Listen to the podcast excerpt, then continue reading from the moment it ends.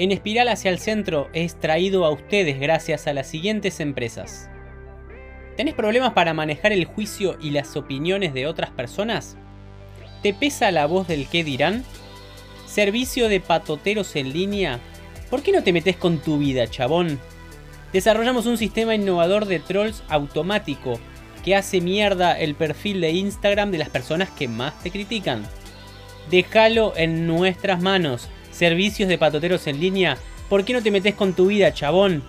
Probalo gratis con las primeras tres personas y olvídate de volver a tener problemas de autoestima. ¿Te cuesta ser disciplinado para tus hábitos diarios? ¿Te gustaría poder meditar o hacer yoga pero te encontrás postergando y postergando? Tenemos la solución para vos. Proba los nuevos loros parlanchines Antonio Robinson. Una solución natural y orgánica para tus problemas de conducta. Instala la jaula en tu habitación y deja que el ave te taladre la cabeza con ideas y reflexiones motivacionales. Probalo en sus variedades. Tony emocional salvando vidas. Tony empoderado hablando en público. Y Tony sabio en seminario de negocios. Loros parlanchines Antonio Robinson. Pedilo ahora en nuestra web www.lavozdetony.com. Muy pero muy bienvenido a un nuevo episodio de En Espiral hacia el Centro. Mi nombre es Leon Abel y nada, muy bienvenido a este nuevo capítulo. Por suerte los feedbacks que me vienen llegando eh, hasta ahora vienen sido muy alentadores, con lo cual nada, te invito a que me sigas compartiendo lo que te esté pasando, lo que estés sintiendo, lo que te esté generando. Esto me viene súper bien también como para corregir este espacio para, para agregarte un poquito más de valor la próxima. Puedes escribirme a mi Instagram personal, arroba leo-navel, leo-navel y podemos charlar por ahí.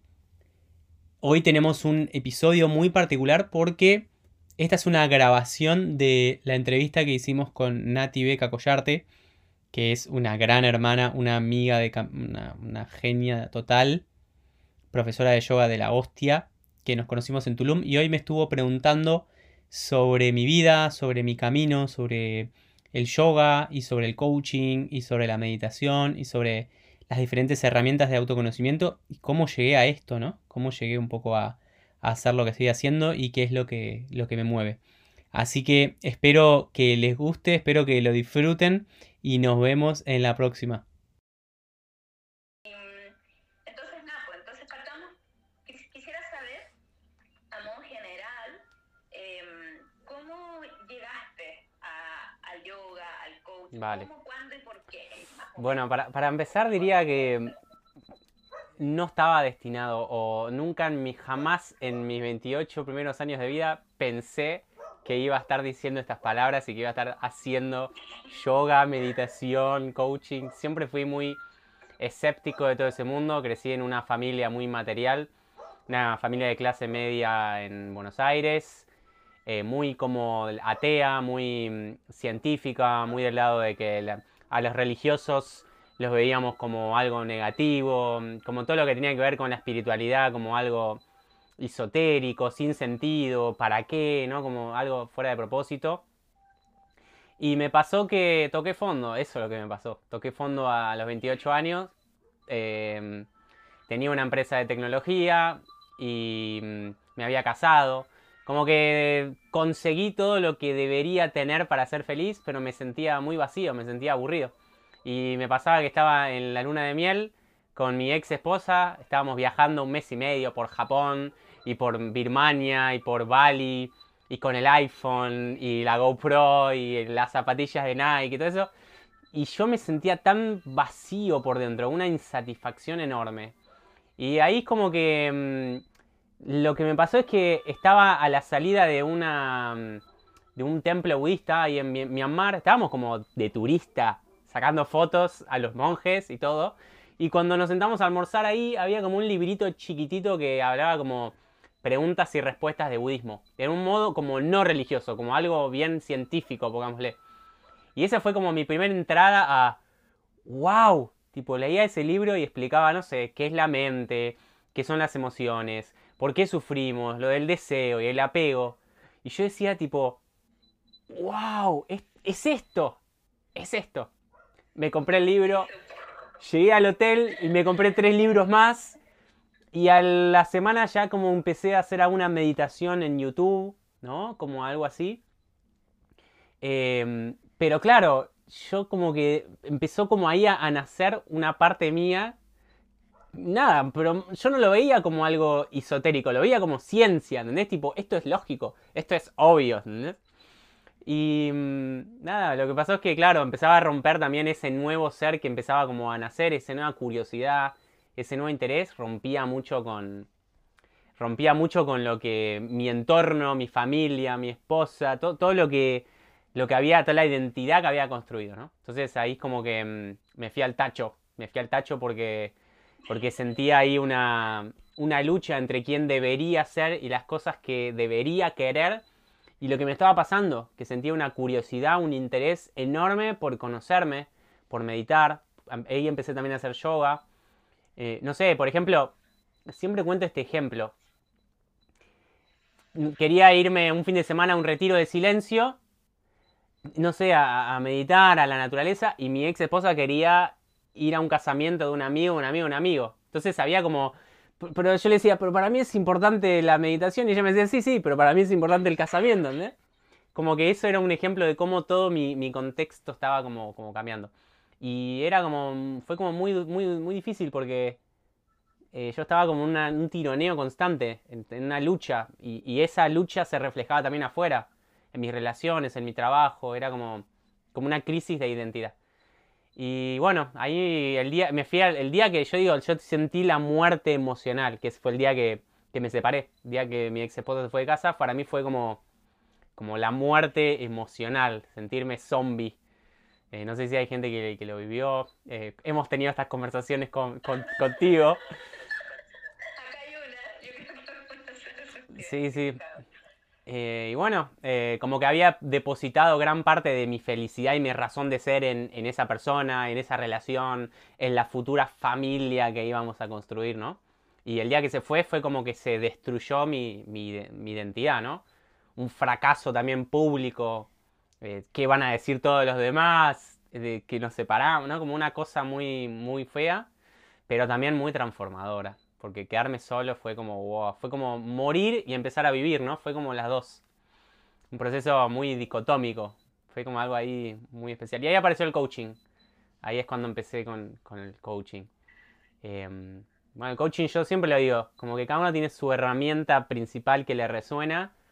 A mí el coaching me, sacó de una, me sacó del pozo, me, me ayudó como a reconectarme, a, confiar en mí, a entender para qué había, me había separado, cuál era mi misión, ¿no? Como un montón de, cositas ahí que, fueron hermosas. Y ahí como que tuvo un impacto tan fuerte en mi emocionalidad que, me enrolé en la escuela de coaching también para empezar a ayudar a otras personas. Así que eso fue un poco como llegué al coaching y al yoga.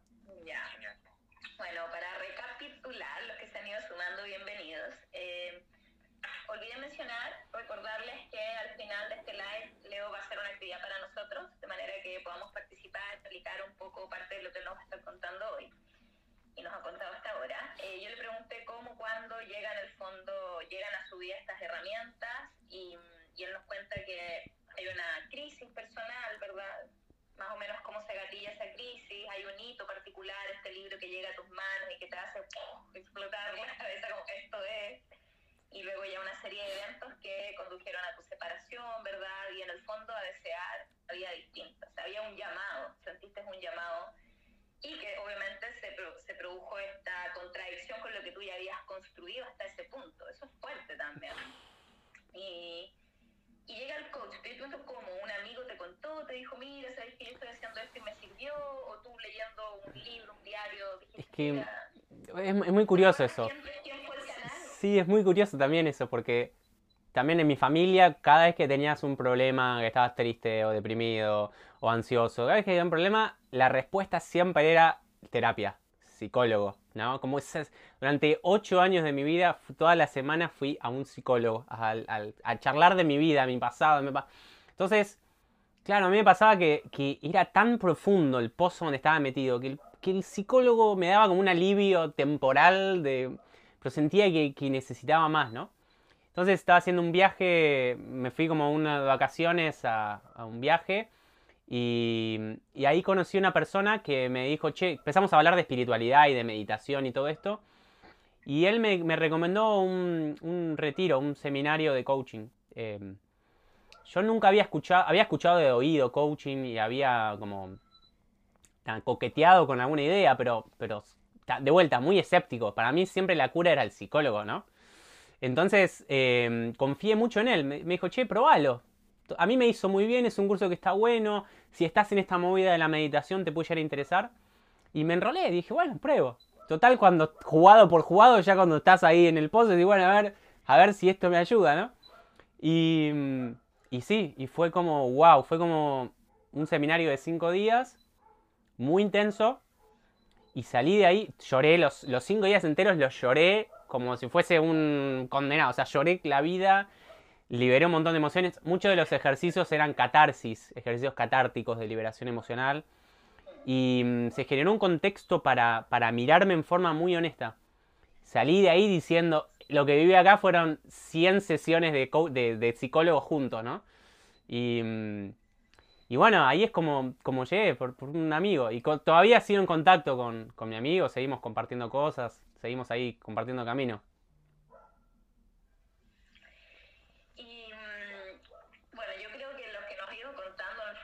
Eh, mira, mi tía muchos psicólogos hacen cursos de coaching.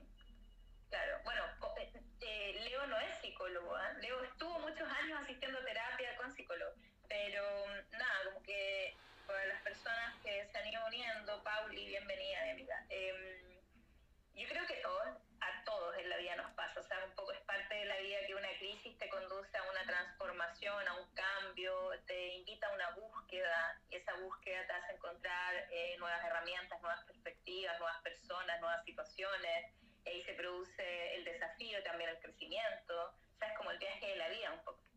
Total. Eh, yo siento que de lo que tú nos cuentas, podemos hacer ese espejo en nuestra propia experiencia humana, como de lo que nos ha tocado vivir hasta ahora. Y mm, bueno, llega un punto, mira, después vamos a volver a lo que tú estás haciendo actualmente con el coaching, para que les compartas a las personas también y nos cuentes un poco eh, de tu emprendimiento, tu programa. Y, vale.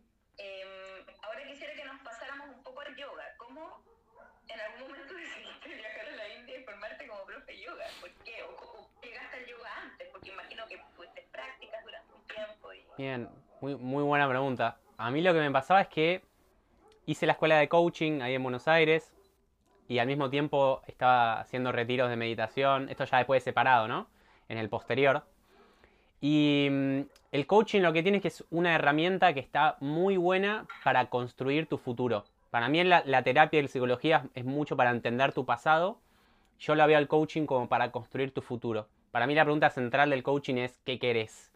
¿Qué querés? Pero no qué querés, qué quiere tu corazón, ¿no? Pero es mucho de construir hacia el futuro. Y, y, yo tenía como esta idea de, de, la espiritualidad que te ancla en el presente, ¿no? Creo que gran parte del propósito de las prácticas espirituales es para, para cultivar presencia, para hagas lo que hagas, estar presente en el hacer. Entonces, como que sentía que al coaching le faltaba esa pata más como de, de la, del aquí y ahora, del disfrute, de, de la energía más femenina. El coaching tenía una energía muy masculina, lo que, lo que sentí. Y yo siempre amé viajar. Para mí viajar significa libertad. Para mí viajar significa expansión, crecimiento. Y mmm, después de una parte de mi proceso de sanación, de estar con el coaching y todo, sentía que ya me estaba volviendo a estancar en Buenos Aires, con la misma vida, cerca de mi familia. Como que me sentía como medio encerrado. Entonces, eh, estaba en ese momento de decir, eh, cuál es como el lugar que más miedo me da en el mundo. Y era la India. Y saqué un pasaje así una mañana, era el día de mi cumpleaños número 30, esas sincronicidades. Me desperté a la mañana, entré a la computadora y saqué un pasaje de ida a la India. No sabía ni cómo iba a ser, ni cuánto tiempo iba a dejar. Yo sabía que tenía que estar ahí y saqué el pasaje. Así, así fue. Em, y no, o sea, hay mucha gente que va a la India y hace como, se va al Taj Mahal y se va a Varanasi y se va como al, a la parte más turística. Yo no, yo me fui y mi idea era ir a los ashrams, ir a las escuelas de yoga. O sea, quería ir a, conocer India y a profundizar en, la meditación, en el yoga. Quería como, como, como hacerlo carne. Y mm, bueno, me acuerdo que lo único... ¿Cómo, cómo? Hacía, hacía poquito de yoga, hacía un poquito de acá, un poquito de allá, pero no tenía una práctica constante. Pero sí sabía que quería ir ahí como para para entender bien, porque en Buenos Aires el yoga, el yoga que había hecho era más físico, era más una práctica de postura, más de asana. Yo quería entender la filosofía del yoga, quería entender los pranayamas, quería como, como entender más de dónde viene la, esencia. Y bueno, ahí desde Argentina saqué como mi, mi, teacher training, que era como, más por, por ser teacher, era más como el estar un mes y medio, dos meses en una escuela profundizando. No, no. Claro, exacto. Sí, después te vas con el título y todo, pero después eh, lo que te hace para mí buen profe es como tu propia práctica personal, ¿no? La experiencia que tenés con tu propia práctica y todo eso.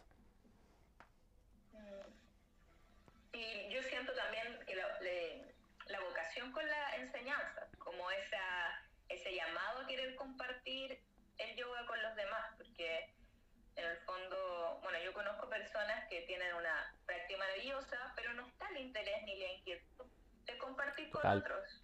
Total.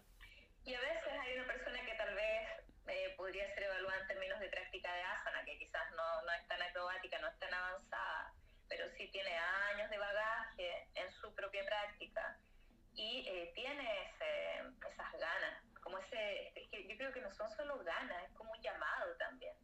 Total, Y mm, ya, entonces si llegas al yoga, India, estamos hablando del año 2018. El 2000, no, no, esto fue el año de la pandemia, el año, eh, llegué a India en enero de 2020. El, año pasado. Ya, el principio del año pasado. Van a ser dos años ahora. No ser dos años. Ya. Ahora quisiera que. Ah, bueno, espera, obvio, antes, eh, la gran pregunta, ¿no? ¿Qué es para ti el yoga? Eh, bueno, justo estábamos hablando el otro día. Para mí eh, cambió mucho, fue, evolucionando mucho mi, concepción de lo que es el yoga, ¿no? Como, mm, como sí, unión y, y, no sé, para mí va mucho por, es una práctica para conocernos a nosotros mismos, es una práctica de autorrealización. Eh, yo no, hago yoga para, para, ser acrobático, de hecho no soy tan elástico, jugué al fútbol toda mi vida, no me interesa tampoco la foto como que hago yoga para conocerme a mí mismo. Siento que cuando hago yoga y conecto con la respiración y el movimiento, para mí es una forma de, entrar en un terreno más sutil, en un terreno más del sentir, en un terreno más de, de, conocerme más allá de la mente pensante, de conectar también ese momento de conexión con mi cuerpo. No sé, hay algo por ahí, pero yo lo veo como una práctica de autoconocimiento.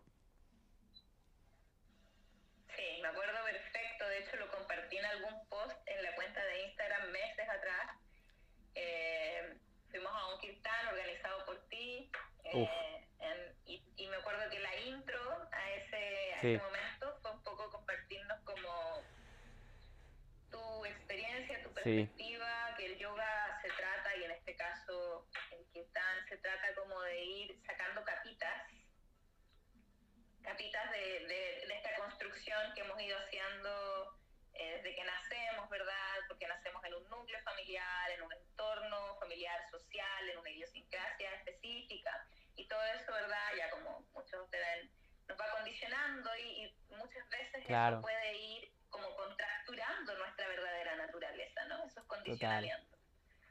Eh, no necesariamente, pero pasa. Entonces, eh, tu idea de yoga era como justamente poder sacar estas capas, estas corazas, eh, y, ir dejando expresarse esa naturaleza de quién uno es en verdad hacer ese reconocimiento y darle ese espacio. Total, total.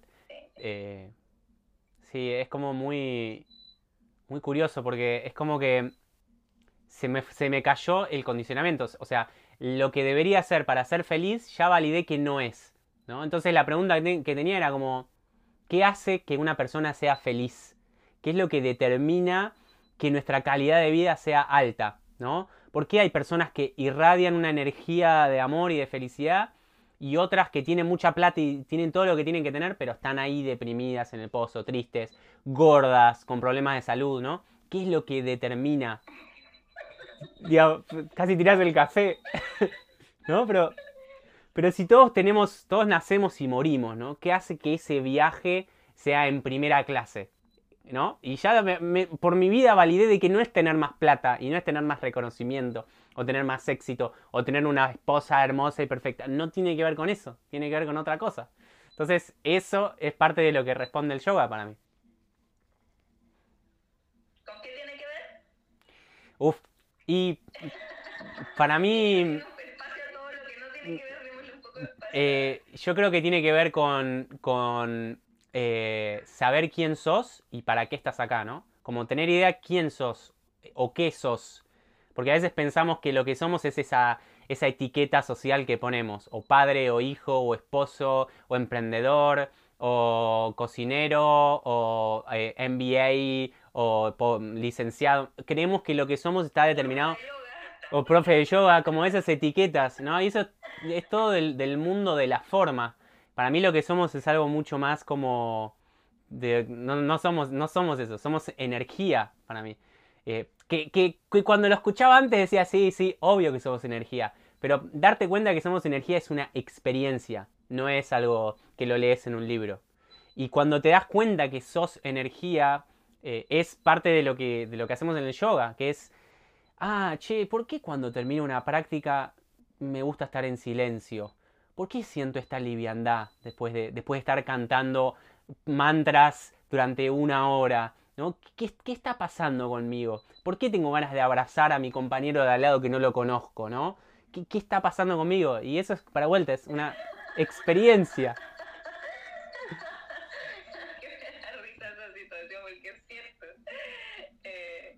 como que llega, hay un momento de, como de explosión, de expansión de amor, que en verdad sientes como esa, esa unidad, que no tiene que ver solo contigo, sino con los demás, también con tu entorno.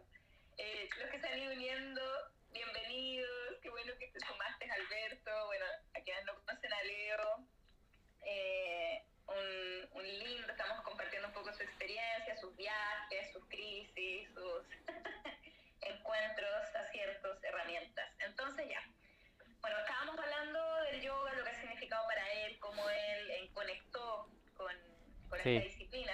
Y ahora vamos a volver un poco al inicio, que es lo que, lo que estás haciendo actualmente. vale. Estás trabajando con, con, el coach. Eres, claro, entonces, Bien. con el coaching, eres coach. Y mm, mis corazoncitos, las risas, todos gracias chiquillos por estar acompañándonos. Recordarles que Leo va a hacer una actividad también para nosotros al final. Eh, bueno, pasó que entraste en crisis, sí, se te vino toda la vida que habías construido abajo, llegaste al coach, te hizo muchísimo sentido, fue un despertar, decidiste tomar, entonces formarte como coach, conociste el coaching, decidiste formarte como coach y en algún momento sentiste que ya te estabas como estancando. Sí. Y el llamado de tu intuición, se sincronizó, partiste a India, quisiste profundizar en la práctica de yoga, te pilló en plena pandemia, y de ahí en adelante vida nómade. Ahora quisiera que fuéramos un poquito vale. eso antes de ir a, a, lo, a lo que haces actualmente. Vale. ¿Cómo, ¿En qué momento dices, sabes qué? Soy nómade. ya, es que, a ver, eh, como que lo que me pasó es que me fui a la India y tenía plata ahorrada para 3, 4 meses, no tenía más plata. Y cuando me fui no, no me fui diciendo voy a vivir como nómade, me fui diciendo quiero viajar, no sé por qué, pero siento que tengo que irme a la India. Y ese fue el, motivo. Y cuando estaba en la India, creo que a las tres semanas dije, yo quiero esto convertirlo en mi estilo de vida. Porque era tanta la expansión que estaba sintiendo en mi vida. Estar hablando en inglés con viajeros de todos lados del mundo, haciendo actividades diferentes, no sé, el estilo de vida viajero me, cerró mucho. Dije, esto es lo que, lo que quiero para esta etapa de mi vida. Y, y bueno, ahí arranqué. Ahí en India fue que empecé también a, dar los talleres de coaching. Eh, ahí para la comunidad viajera eh, dije, bueno, ¿cómo puedo hacer plata? Yo no quería agarrar un trabajo que no me... Yo sentía que, desde que empecé con el coaching tenía un llamado por compartir, por, hablar de mi experiencia, por usar estas herramientas que me transformaron tanto a mí para ayudar a otros. Entonces me sentía como Claro, me sentía muy disminuido volviendo a trabajar, un trabajo de oficina que no me gusta, solo para contar los billetes. También sentía que iba en contra del mensaje que daba, ¿no? De, ser coherente con, tu misión de vida y todo. Así que empecé como a dar eh, talleres de coaching en inglés en la India para la comunidad internacional de viajeros que estaban ahí, ¿no? Empecé con un taller de, dos horas, después lo pasé a uno de cuatro horas, después empecé con un seminario de tres días, ¿no? Y así como que empecé a practicar. Mucha de la gente que hacía los talleres después se enrolaba en sesiones individuales, que seguían un proceso conmigo. Entonces como que, mm, que así empecé como a ganar plata y a viajar haciendo esto. Obviamente que, hubo mucho miedo, muchos errores. Me pensaba como, che, ¿por qué eh, voy a hablar en inglés? Yo mi inglés no es perfecto, ¿no?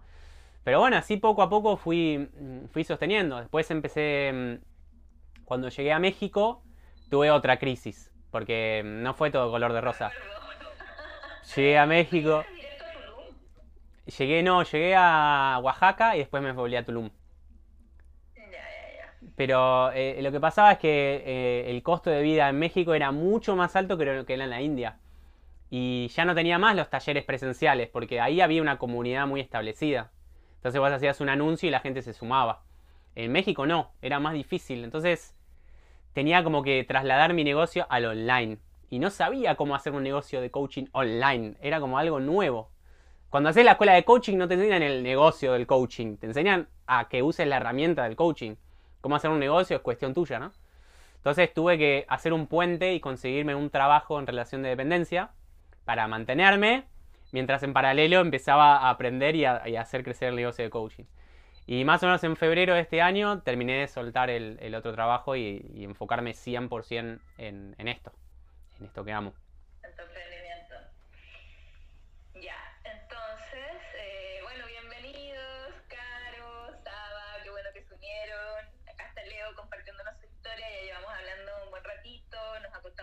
Su viaje, crisis, coaching, yoga y eh, vida nómada. En eso estábamos ahora en realidad.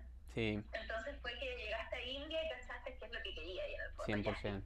¿Sabéis qué siento yo? Bueno, yo nunca he sido nómade, he, viajado, he vivido en otros países, nunca me he identificado como quedando en esa vida nómade como tal, pero, pero siento que cuando te vas por un tiempo prolongado de tu territorio natal, en el fondo, donde has vivido la mayor parte de tu tiempo, como que inevitablemente entra en conexión con este sentir que somos realmente ciudadanos del mundo.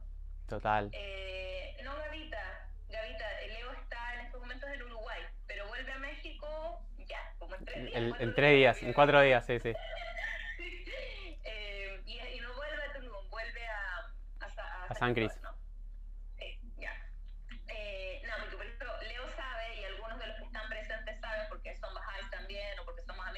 tiempo y lo saben, yo soy Bahá'í y a nosotros, y, y mi familia es Bahá'í, entonces yo desde niña tuve una educación Bahá'í en alguna medida y, y nos enseñan desde muy pequeño que somos ciudadanos del mundo, que la humanidad es una en el fondo y que el planeta es nuestro país, entonces eso como que ya viene un poco, ¿no? De, eh, como, no dogma, como creencia, como enseñanza. Entonces, ya está, pero el hecho de después encarnarlo y moverte para acá y moverte para allá y como lo que a ti te tocó en India, que llegaste a una comunidad de viajeros, o sea, estaba lleno de extranjeros en ese lugar, eh, te hace sentir eso, como que te hace sentir conectado con el planeta, con la humanidad y que el mundo en verdad es chiquitito y que tenemos que apropiarnos como de esa, de esa condición humana y de sentir que la Tierra es nuestro plan, es nuestra casa.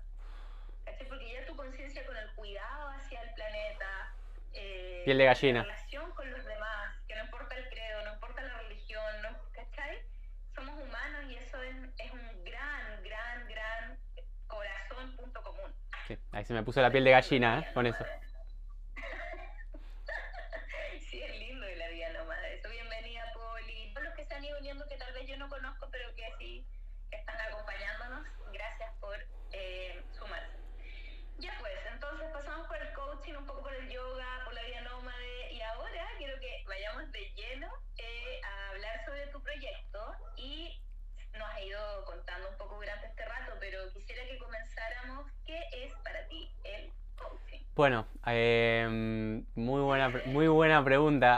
Es como que lo que está pasando ahora es que la palabra coaching y coach es una palabra que se puso muy de moda en los últimos años. Entonces es como que cualquiera es coach y un montón de cosas. Eh, para mí el coaching no es más que una herramienta. Yo lo, me gusta decir que es una herramienta. Eh, yo uso la herramienta del coaching como también uso otras herramientas. De hecho, eh, en el programa que hago intervienen otras personas, como intervenís vos, intervienen otras personas más, dando meditación, porque creo que, que son diferentes herramientas que nos llevan a lo mismo, pero de diferentes formas. Nos ayudan a conocernos a nosotros, pero, pero de, diferentes formas. Como digo, cuando se me cayó el disfraz o cuando se me cayó el, el ídolo de la psicoterapia tradicional, cuando validé que el coaching a mí era como 100 veces más, más potente que lo que era la psicología, en mi experiencia, me abrí a probar otras cosas también. Entonces cuando llegué a la India era como un...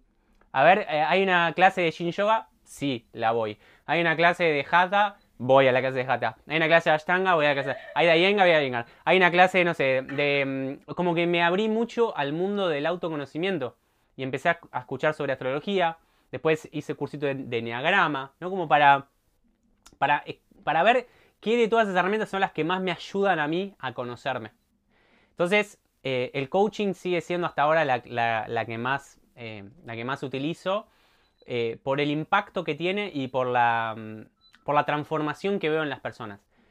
Pero lo que digo es que el coaching lo que hace es llevar a una persona de un punto A a un punto B. Un poco lo que decía vos el otro día del yoga que es, eh, yo te ayudo a que estés, si estás acá, a que estés acá. Y en el medio uso un montón de cosas.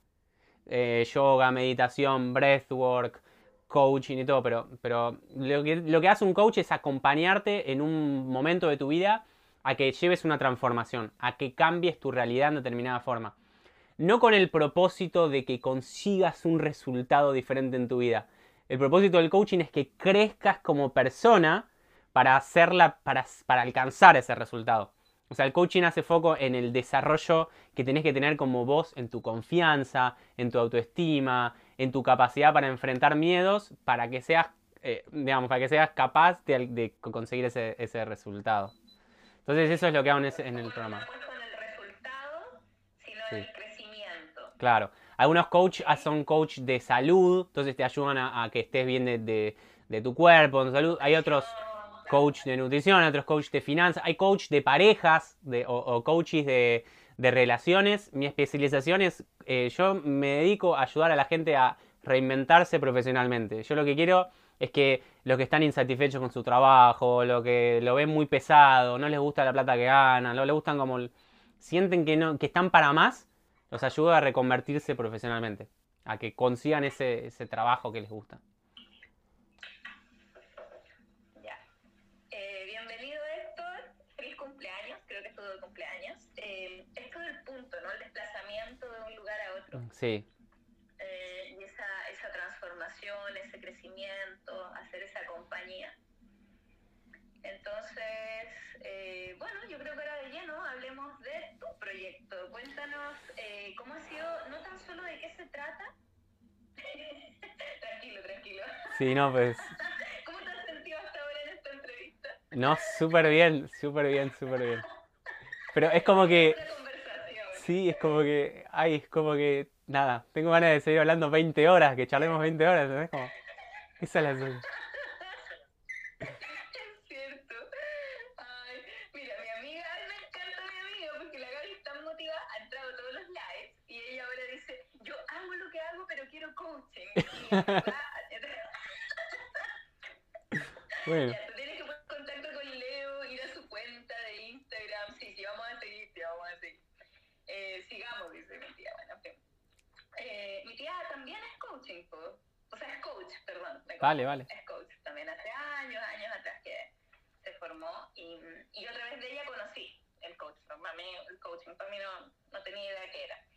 Y mm, bueno, entonces, quiero que nos cuentes no solamente de qué va tu proyecto, sino también cómo ha sido tu experiencia desde el 2020, donde iniciaste con esto. Bienvenida, amiguita de mi corazón, Cintia. donde iniciaste con estos talleres en India, que empezaste a compartir talleres de una hora, se fue alargando, hasta que ya creaste tu, tu empresa.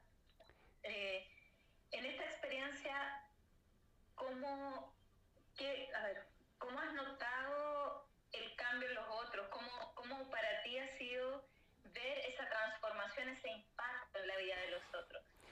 Bueno, es como, wow, de vuelta, se me pone la piel de gallina, de vuelta. Es como que estoy muy sensible. Eh, Te voy a tirar un poco de spray para todos chiquillos. Vale. Eh, como que em, tenía mucho miedo al principio de dar los talleres, porque tenía un montón de voces en la cabeza. Como em, el coach que me formó a mí es un coach muy bueno, que tiene como 20 años y que la tiene muy clara. Entonces cuando tenía que empezar a dar los talleres me sentía como como me sentía menos, me sentía, no, no, estoy preparado, quién sos vos, por qué alguien te va a contratar a vos si no va a contratar a tu coach, ¿no? Como tiene un montón de miedos de, de por qué yo no era la persona apta. Pero a la vez, me pasaba que en India los que daban talleres no me parecían personas iluminadas, me parecían como personas que eran como yo. Entonces dije, si ellos pueden y la gente flipa con estos talleres, ¿por qué no puedo dar el mío que a mí me resonó tanto, no? Y así fue que arranqué. Y los resultados, o sea, lo que mm, es, a mí me, inspira mucho trabajar con personas que, vienen a, hacer coaching porque son personas que ya están listas para cambiar su vida, ¿no?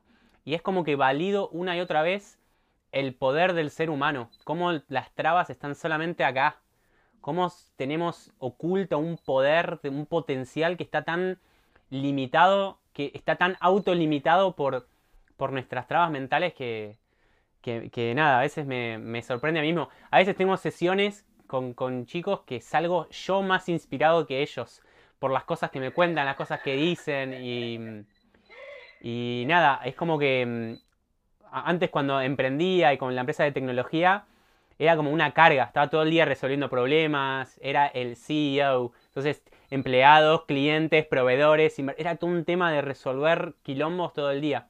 Y ahora me despierto y cuando voy a una sesión estoy como feliz. Me, encanta trabajar con la gente con la que trabajo. Me encanta dar las sesiones eh, grupales. Me encanta poder colaborar con personas como vos o como ahí o como la gente con la que, interviene que son personas de luz. Entonces es como mm, que esa también es una de las cosas que hablamos antes. Creo que hay mucho valor en el, en el propósito, en dar servicio a las personas, en ser vos, convertirte en un, en, un canal que ayuda a, otros, ¿no? Creo que, eso también es parte de lo que fui descubriendo en estos últimos años. No sé cómo te suena. Porque te, veo ahí y digo, Sí, sí, bueno, mira. Miroslava, mi tía, dice que en verdad el coaching es una herramienta de transformación genial que engrandece el alma. Y eh, para quienes han estado, estuvieron en el anterior, eh, Gaby, Sara, Pauli, está nuestro amigo Basista Patra. Hi, Basista or Basista. Uh, I cannot uh, ask you today because we are talking about coaching, no yoga, and we are talking in Spanish, so it's not the moment, but maybe next time. And thank you for are with us today here. pasó, yo no sé si tuviste ese live, pero realmente fue... Saba, pone una carita así como es que en verdad reímos mucho, para mí fue una terapia de la risa, le agradezco un montón eh, a Basista que nos brindó ese momento, yo creo muy espontáneamente, no sé si entendía muy bien lo que estaba pasando, yo no sabía muy bien cómo manejarlo. Em, y yo, bueno, siempre, si bien los lives son para a veces entregar información o conversar sobre un tema, en realidad para mí, sí, volvió amigo, volvió. En realidad para mí es como una instancia de conectarnos, como que yo siento, yo siempre como que pido mucho, como intenciono los lives con ese propósito propósito, Muy bueno. de conectarnos, de que resonemos, de que nos nutra, ¿cachai? Y mm, más allá del, de- del que el contenido, ¿cachai? Como la esencia. Bueno. No sé si podéis ver los comentarios, pero que los que están... Ya, entonces, sí, súper bien, a mí me queda clarísimo. Yo no sé, quisiera eh, a los que están, no estaba dormido. Yes, maybe next time, Basista. Basista. Em, thank you. Eh, quisiera preguntarle a los que están con nosotros si tienen eh, algo que comentar o si quisieran aclarar alguna duda respecto a lo que tú nos ido compartiendo hasta ahora, eh, de tu vida, de tus experiencias, del coaching, del yoga. Y si es así, pueden comenzar a escribir, chiquillos, si a alguien les surgió eh, una duda o, o quieren comentar algo. Y mientras tanto, ahora ya quizás podemos ir de lleno a que nos compartas. eh, bye bye, basista. que nos compartas de qué va tu emprendimiento y tu proyecto y cómo Vale. se ha ido formulando y, y en lo que estás ahora, tu programa. que Es como ahí donde. Bueno, el... eh, el... A ver, ¿cómo llamarlo? Mm, El, no sé qué es. Yo le- me gusta a veces como decirle como una escuela. Es, para mí es una escuela de autoconocimiento, desarrollo personal, pero tampoco es una escuela. O sea, no sé qué es. Pero básicamente lo que hago es como... mm, Me encanta, me encanta esa honestidad, me encanta esa honestidad. Sí. Porque en verdad como que siempre uno tiene... En verdad no sé qué... Sí, porque, porque durante tanto tiempo tenía la palabra emprendimiento con la idea de la startup, con la idea de la escala y con la idea de vender la empresa y ser millonario, que ahora no sé si, no me gusta definirlo como emprendimiento, pero quizás técnicamente puede que sea un emprendimiento. Lo que sí es que mm, yo digo que lo que hago son como espacios, son espacios para que las personas se conozcan en profundidad y crezcan y cultiven bienestar y felicidad en sus vidas. Yo no yo me gusta decir que yo no ayudo a nadie. Yo lo único que hago es crear el espacio para que las personas se ayuden a sí mismas. Entonces, desde ese lado, el que se quiere sanar, que se sane, el que no se quiere sanar, no se sane. De hecho, a veces tengo conversaciones con los clientes y digo, che, yo siento que estoy teniendo que... Tengo más ganas yo que vos, te- que vos avances que yo. Entonces, que a veces que hay que... A veces confronto, ¿no? Sí, a veces confronto porque eh, a veces que hay personas que vienen esperando el, el gurú, que son carne, secta, carne de secta, que quieren que alguien les diga. Yo le digo, no te voy a dar ni una sola respuesta para tu vida. Lo único que te voy a dar son preguntas para que vos te mires. Si no querés mirarte, no va a haber, no va a haber sanación porque el trabajo es muy, muy personal. Pero sí digo que, que lo que veo para, para este proyecto es como, para mí va a terminar en una comunidad. Va a terminar en una comunidad de personas que estén vibrando en, en este nivel de, de conciencia, ¿no? Que estén en esta búsqueda de, crecer en sabiduría, de vincularse con la vida de una forma más coherente.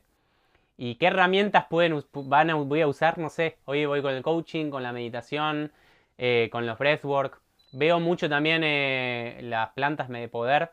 Para mí el ayahuasca fue como, en mi propia vida fue un antes y un después. Los temazcales me encantan. Entonces veo que también me gustaría también empezar a combinar en algún momento los honguitos también. Como, como veo que los psicoactivos tienen un poder también de transformación que va muy bien con el coaching va muy bien con el coaching también, porque es como que el coaching, la terapia, son como cosas muy manifestadas, muy de hablar, muy de, muy de liberar emociones, pero de ponerlo en palabras. Y creo que también las plantas te dan esa experiencia mística, esa liberación energética, emocional, que está más por otro lado, ¿no? Creo que las dos van muy, muy de la mano. Entonces creo que mi futuro me veo ahí, trabajando con, con, con plantas. Mm. Sí, bueno, respecto a lo que decías, en realidad somos la medicina. Es decir, nadie puede crecer por nosotros, nadie puede vivir los desafíos por nosotros, hacer los aprendizajes, integrar los aprendizajes. Entonces, en ese sentido, sí, yo estoy de acuerdo totalmente. Podemos recurrir a muchas herramientas, pueden haber muchas personas dispuestas a acompañarnos en ese proceso, pero que le toca hacer la tarea en el fondo siempre va a ser a uno. Total. Y, y el otro te puede sostener, puede tener la paciencia, te puede contener, te puede mostrar, o sea, reflejar, ¿sabes? Sí, de acuerdo. Y mm, bueno, hay una pregunta acá como el siguiente paso en tu emprendimiento. Pero ah, puta David.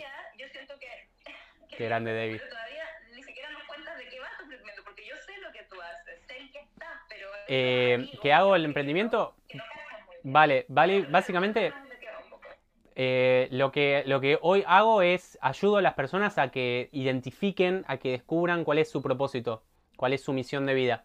Y que ese descubrimiento lo transformen en, en, un, en un, medio de vida, en un trabajo que les permita vivir de, una forma más apasionada, que les permita como sentirse libre, que es el mismo proceso, que es como yo digo que ayudo al Leo que empezó su camino cuando leyó ese libro en Myanmar, ¿no? Porque es como que... Mm, que es como que le cuento a él todo lo que aprendí en este, en este proceso y todas las herramientas que, me sirvieron. Em, entonces es, eso, es como, creo que cuando descubrís que podés vivir la vida con otro nivel de libertad, con otro nivel de abundancia, con otro nivel de felicidad, naturalmente querés compartirlo y querés ayudar a otros. Y después, a ver, esto no, quiere decir de que todos los días sean todo color de rosa y todo bien y todo pipí No, no tiene que ver, porque porque estamos atados a, las emociones de cualquier humano. Pero es como esa sensación de que, de que si se pone oscuro, sé dónde está el interruptor. ¿no? Es como, como de fondo siempre está esa, esa calma de, de saber quién sos y para qué estás acá. Es como, como hay algo ahí que siempre permanece de fondo, ¿no? Entonces, eh, bueno. No, no, sí, por favor. No, no, eso. Entonces, eh, hago eso, ayudo a la gente con, eso, a que descubran para qué vinieron a este planeta y cuál es la misión que, tienen que cumplir, ¿no? Entonces, em, nada, me, encanta. Eh, no, no, sé si eso responde un poco lo del emprendimiento, creo que sí.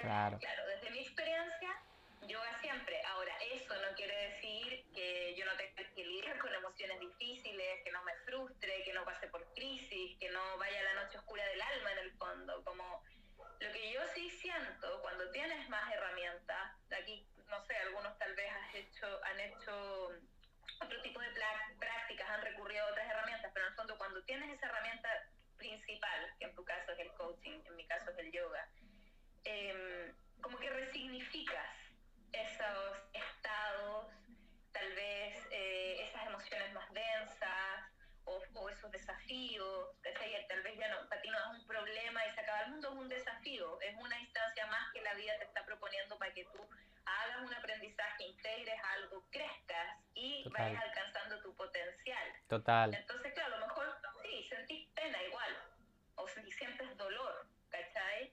o enojo, rabia, impotencia, en fin, todas esas emociones más densas, pero entiendes que esas emociones están ahí para cumplir un rol también. Sí. Cumplen un rol y si, si, si permites que se exprese, si la transitas, en el fondo eh, logras como transitar ese, ¿sí? Claro. Y llegar a ese otro punto, hacer ese crecimiento.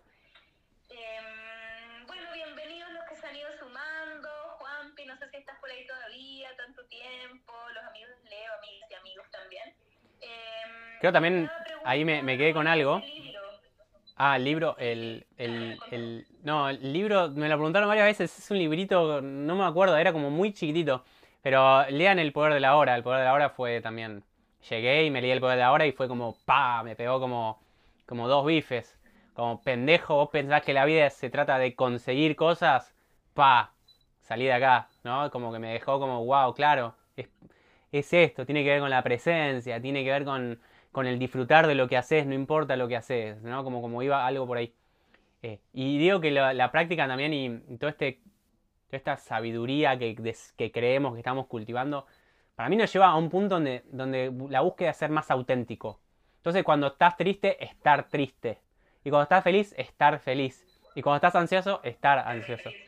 ¿No?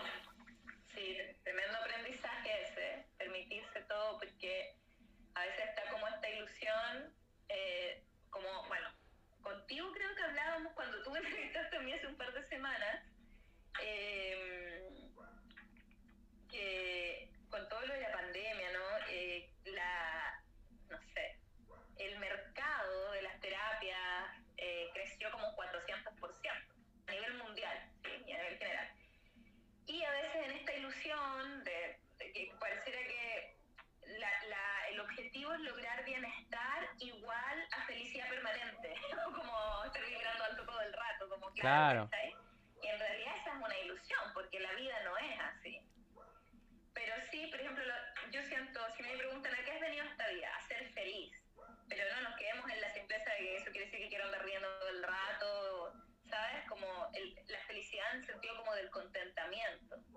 Es decir, estás pasando por un tiempo de dolor, por una experiencia dolorosa, eh, pero te lo permites y, y, y, de, y desde otro Mm, ¿Se entiende? Sí. También, no por eso deja de haber un contentamiento o un agradecimiento a la vida que te sigue sosteniendo. Sí. Yo digo que ese para mí es el, es, es el, el, como el mayor error del condicionamiento que, re, que nos da nuestra educación en Occidente, ¿no? Que es asociar esa felicidad con confort, felicidad con contentamiento. Y para mí la, es como me, me, inclino más a la idea más budista, más oriental, que la felicidad más vinculada con el propósito, con tener eh, un para qué, ¿no? Tiene que ver con, con otra cosa. Sí. sí, sí. Bueno, mi tía pregunta, eh, no, no, El Poder de la Hora no fue el libro original No. que en Leo gatilló toda esta, este, como en su mente, pero ese libro, tam- porque no recuerdo el nombre. No recuerdo el nombre. De, de hecho, no sé si tiene nombre. Sí, es como, debe ser un libro de introducción al budismo, no, no tenía nombre, es como un librito así, manuscrito. Pero otro libro que lo marcó mucho y, y produjo este como wow en su mente fue El Poder de la Hora. Sí, De, es bien conocido, yo todavía no lo leo, sí, pero de... de Cartole. ¿No leíste El Poder de la Hora? no, Uy, Nati. ya, ya, lo, lo voy a hacer pronto. a qué bueno que no lo hayas leído, lo que te espera, buenísimo. Sí, sí, gracias. Tengo por ahí un, un regalito que me espera. Mira, eh, qué lindo lo que comparte acá. Eh, Carna ante, Carna ante el mundo. Dice que en verdad no luchamos contra nuestras emociones, sino que las cabalgamos. cal- Cabalgamos sobre ellas, las transitamos. Ya pues, no sé chiquillos. Ah, también preguntaban si tu programa es en línea. Sí, En- Ahora nos podrías contar un poco en términos prácticos de qué va el programa, como bueno, cuánto dura. Vale. Un poco, ¿no? Eh, el programa dura ocho semanas, es un programa intensivo y es una combinación de herramientas, ¿no? El propósito del programa, como para dar contexto, es que pase, la persona pase de un contexto de insatisfacción, de sentir como aburrido, aburrimiento, esa sensación de vacío en el trabajo, no me gusta lo que hago, pero no estoy confundido porque no sé qué quiero, a que cuando termine el programa tenga una claridad de cuál es su misión y que empiece su camino de reconversión profesional. Que esté o pensando en cambiar de trabajo o empezar un emprendimiento o viajar. O sea, cada persona quiere algo diferente. Pero en todos hay un cambio y el cambio tiene que ver con volver a, a lo que quieren en esencia. Lo que verdaderamente están queriendo, no por la, la mente, sino por el, por el corazón. Entonces hay como una sensación de alineación lo que hago está en línea con mis valores y con quién soy, para qué estoy acá. Es un poco el... Y es todo online, hay sesiones individuales conmigo, hay meditaciones, una de las meditaciones las da Nati, eh, hay sesiones de coaching grupales, hay un retiro online de cuatro días con, con los participantes, es como un, como un boom ahí. Muchísimas gracias por haberte quedado hasta el final de este episodio. Te invito a que si te gustó o si no te gustó, me dejes tu comentario en arroba leonabel, mi cuenta de Instagram, arroba leo-nabel, o si querés saber más sobre, sobre Nati, sobre el yoga, sobre el programa. Así que te invito a compartir y nos vemos en el próximo episodio.